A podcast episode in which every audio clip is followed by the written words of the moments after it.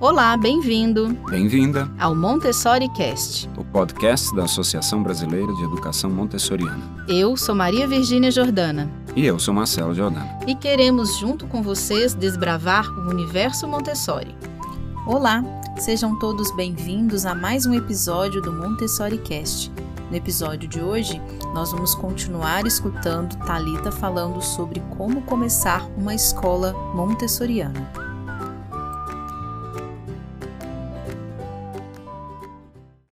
Talita, responde para nós como é o processo de aprendizagem na escola montessoriana. O processo não é rápido. O processo de parabéns, você está falando uh, do processo de aprendizagem. Esse processo de aprendizagem tem que ser o seu, tem que ser o seu grupo, porque uma escola não vai ser só sua, vai ter outras pessoas. E o processo de aprendizagem da criança vai depender muito do, do, da dinâmica que você imprime na sua classe. Nós temos um problema gravíssimo no Brasil, que, são a, é, que é a escola de quatro horas. A escola de quatro horas ela é, é muito pouco tempo para você poder oferecer a uma criança tudo que ela precisa. Ela precisa de paz, ela precisa de harmonia, ela precisa de atenção, ela precisa de ter aula de artes, ela precisa ter aula de música, ela precisa experimentar várias coisas e ela, em quatro horas não, não cabe. A gente pode contar pelos dedos as escolas de horário integral do Brasil montessorianas. Que é o melhor horário, é exatamente o horário, não totalmente integral até 5 e meia, 6 horas, mas até 3 horas, 4 horas, em que a criança tem a possibilidade de fazer outras atividades à tarde. Essa coisa da criança sair da escola correndo, muda de roupa, vai para o balé, correndo, muda, sai do balé, vai para aula de judô, sai da, sai da aula disso, vai para o futebol. É, tem a tarde inteira ocupada fora da escola, não é o melhor caminho, porque ela está partindo a cada atividade, porque muda de professor, muda de dinâmica, muda de voz, muda de gesto, muda de tudo, até de roupa.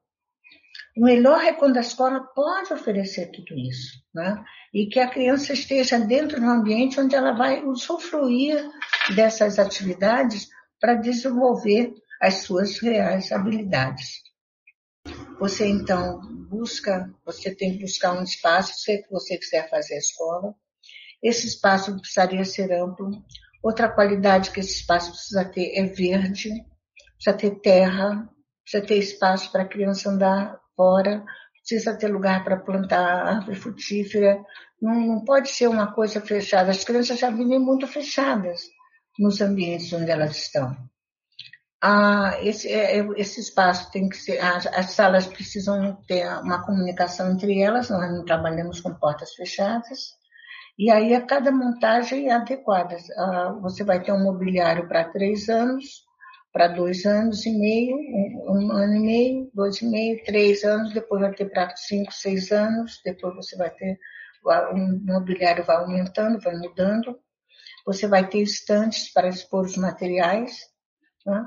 e a criança vai trabalhar, ela, ela vai ter, poder trabalhar sentado no chão, se trabalha muito no chão por causa do tamanho dos materiais e porque as crianças gostam muito do trabalho no chão, sentar, sentadas no chão, como, como gostam do trabalho de mesa também. A mesa é mais escolar, né? E o chão é, ele se sente mais, mais livre, mais, mais aberto. Uhum. Se você forma uma escola, você tem uma equipe. Se você tem essa equipe, você precisa preparar essa equipe bem preparada e estar sempre avaliando os resultados mas sempre o resultado dos adultos, de todos, hein? do porteiro ao diretor. Que atitude se tem, que prazer se tem, que atitude, qual a fala que se tem, qual o tom de voz que se tem, qual a maneira de se andar, qual a maneira de se, uh, se relacionar. Então, todo mundo tem que estar muito junto. A escolha dos profissionais tem que ser uma escolha bastante delicada e bastante apurada. Aí, feita essa escola, você vai ter um outro problema, podemos não chamar de problema, mas vai ser, vai ser a relação com os pais. Hoje, todos os pais sabem mandar na escola. Antigamente, a gente ia à escola, não estou falando nem do meu tempo, tá? Eu fui professora há muitos anos, eu, meus alunos, eu tinha a relação com os pais dos meus alunos. Eles me admiravam, eles me respeitavam, eles me levavam merenda, coisas, coisas muito simples, porque eu trabalhava no subúrbio do Rio de Janeiro, né? então as pessoas eram muito simples, mas eles te respeitavam.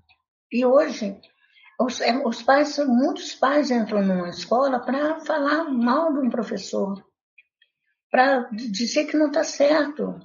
E o pior é que quanto melhor tem o desempenho de uma criança, mais os pais dizem que ela não é assim, que ela não é assim em casa e que a, a escola é que não está dando conta. Então a escola hoje ela é extremamente questionada e às vezes eu acho ela prisioneira. Eu acho que ela está aprisionada pelo querer dos pais e a gente acaba não educando aquela criança para a sociedade. A gente não educa uma criança para ser filho de fulano. Nós educamos uma criança para ser ela criança, um jovem, um adulto, dono de si mesmo. Não importa o pai que tenha, a mãe que tenha, a família que tenha, o nome que tenha, o dinheiro que tenha. Mas ele precisa ser alguém que contribua com uma sociedade pacífica. Uhum. E essa, essa é a nossa meta. Escrever coração com cedilha pode botar em qualquer escola. E tem horas que eu até duvido que a escola ensine a, coisa certa. Porque hoje não está se ensinando nada. Porque as crianças não têm concentração, não têm atenção. As crianças entram e esperam pelo recreio, a, a, aí no recreio se faz uma grande confusão, se volta para a sala e tudo que é feito às vezes vai para casa, o pai reclama que vai para casa. Não vai para casa, o pai reclama que não foi para casa. E aquela criança, ela está muito voltada só para ela. Ela não está voltada para o outro, para compartilhar. Todo mundo agora fala de compartilhar. Eu acho que as pessoas só compartilham WhatsApp e Facebook, porque compartilhar, o que, que é compartilhar? Nós ensinamos nosso filho a compartilhar. Nós ensinamos as pessoas que lidam conosco a compartilhar. O que, que é compartilhar? E o que é o embrião espiritual, que aparece em alguns textos e que a gente às vezes não entende muito bem o que é? Bom, primeiro você tem que acreditar que dentro de uma criança ou dentro de você existe um embrião espiritual. Primeiro você tem que acreditar. O que, o que seria um embrião espiritual? Não é? Quer dizer, nós temos dentro de nós algo que se desenvolve e é movida a uma energia maior interna. Montessori chama de orme, que Montessori dá vários nomes diferentes a esse impulso vital. Ah, no curso, eu apresento uma faixa do, do, que eu chamo faixa dos bebês, mas na verdade uma, a de educação psicomotora, mostrando que a criança nasce e é capaz de criar-se, criar-se até os três anos por um impulso interno, por esse embrião. As pessoas não, dão, não ligam muito para aquilo, não, sabe?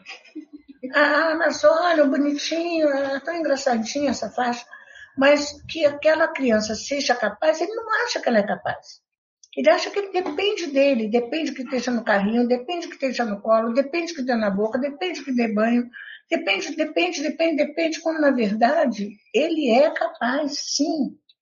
Por tudo aquilo interno que ele tem, ele tem uma força interna. Gente, vê um bebê, assiste um parto e vê, sente que alguma coisa dentro desse ser é maior do que tudo. Então, a, esse embrião espiritual, ele vai dar o caminho. Outra coisa que a gente também tem de erro na escola, o Montessori não é uma escola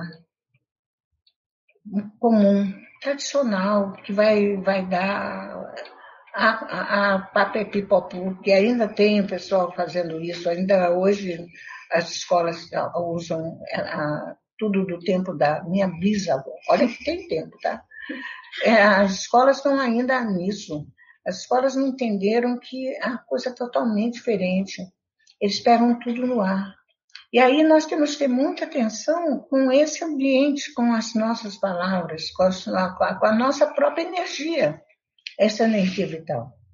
Então, a, a Montessori fala desse, desse ser espiritual e que a gente precisa estar atenta a ele. Porque aprender, gente, ele aprende sozinho. Se você tiver uma criança no hospital e uh, internada e um professor for lá ensiná-lo a ler, ele pode estar imobilizado, ele pode estar doentinho, ele vai aprender a ler. Onde ele estiver. Se a sua criança sair daqui e for para a França, em um mês numa escola, ela vai falar francês.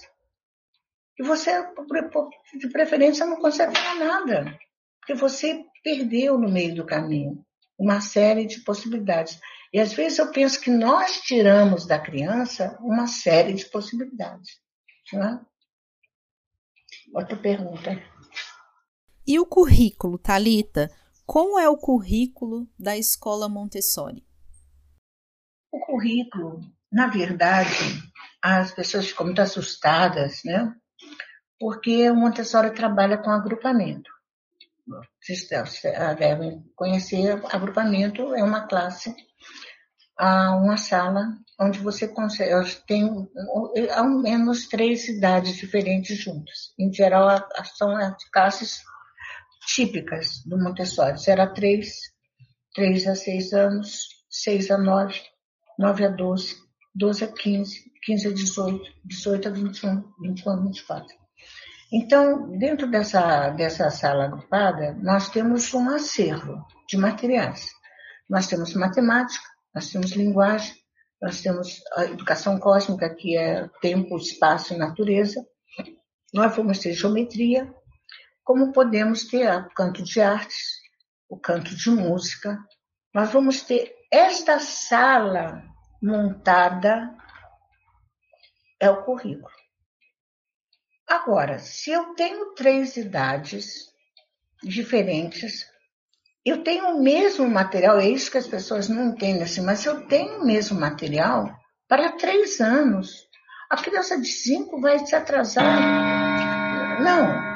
Aos três anos, a criança vê uma torre rosa de uma maneira.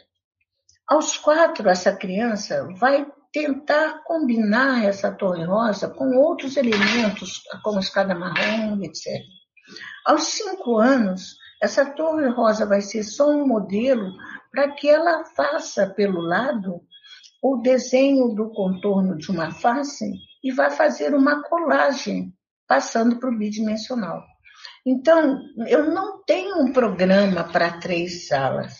Eu, eu tenho um material que serve a várias idades. E vai depender da criança, da, da maturidade que ela tem e das experiências que ela faz.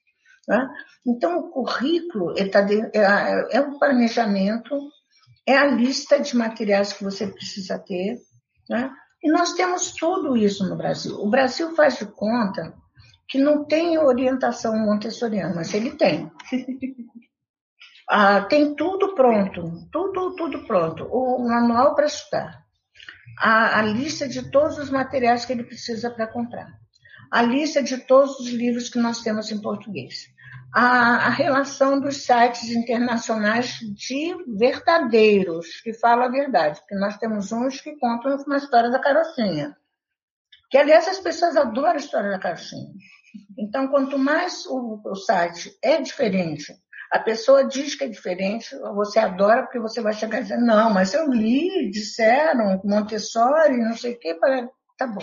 Então segue o blog, o site que você quer.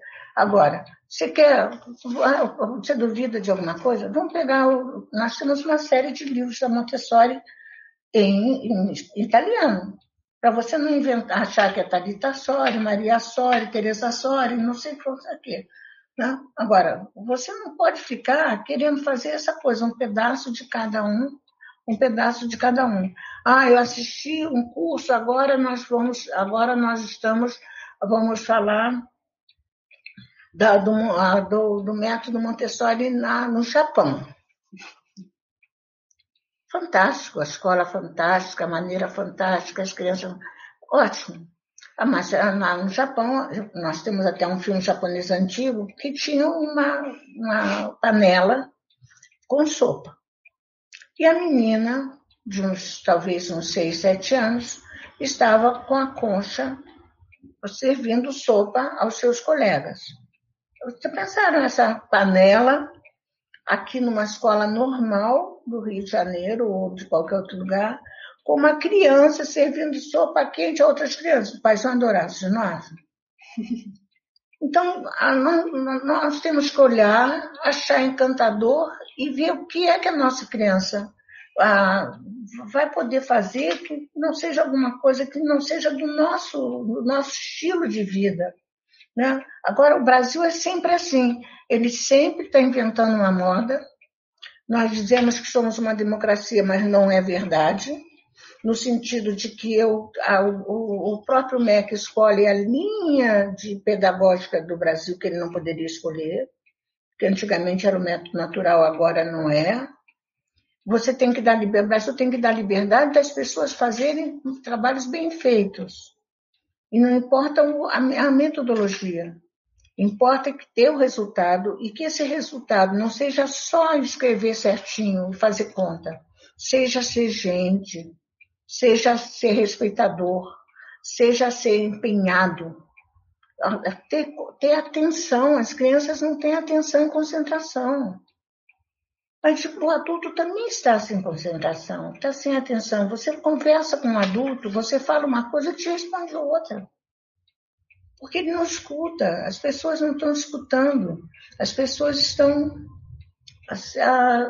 precisando um, um respeitar muito mais o outro. Então, o currículo que você tem está na sala, é aquilo que você coloca na sala. E outra coisa, as pessoas esquecem que existe um currículo em casa.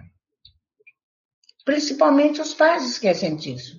O grande currículo não é da escola, o grande currículo é o de casa. É o de levantar, arrumar sua cama, dobrar sua roupa, preparar sua mochila, vestir-se, lavar-se, ter, ter responsabilidades. Esse é o grande currículo. Versar ah, o seu suco, comer de, de garfo e faca. A partir de onde você pode fazer tudo isso? E os pais continuam gerando bebês para irem ao primeiro ano. Quando o primeiro ano montessoriano, gente, é, é o Enem do fundamental.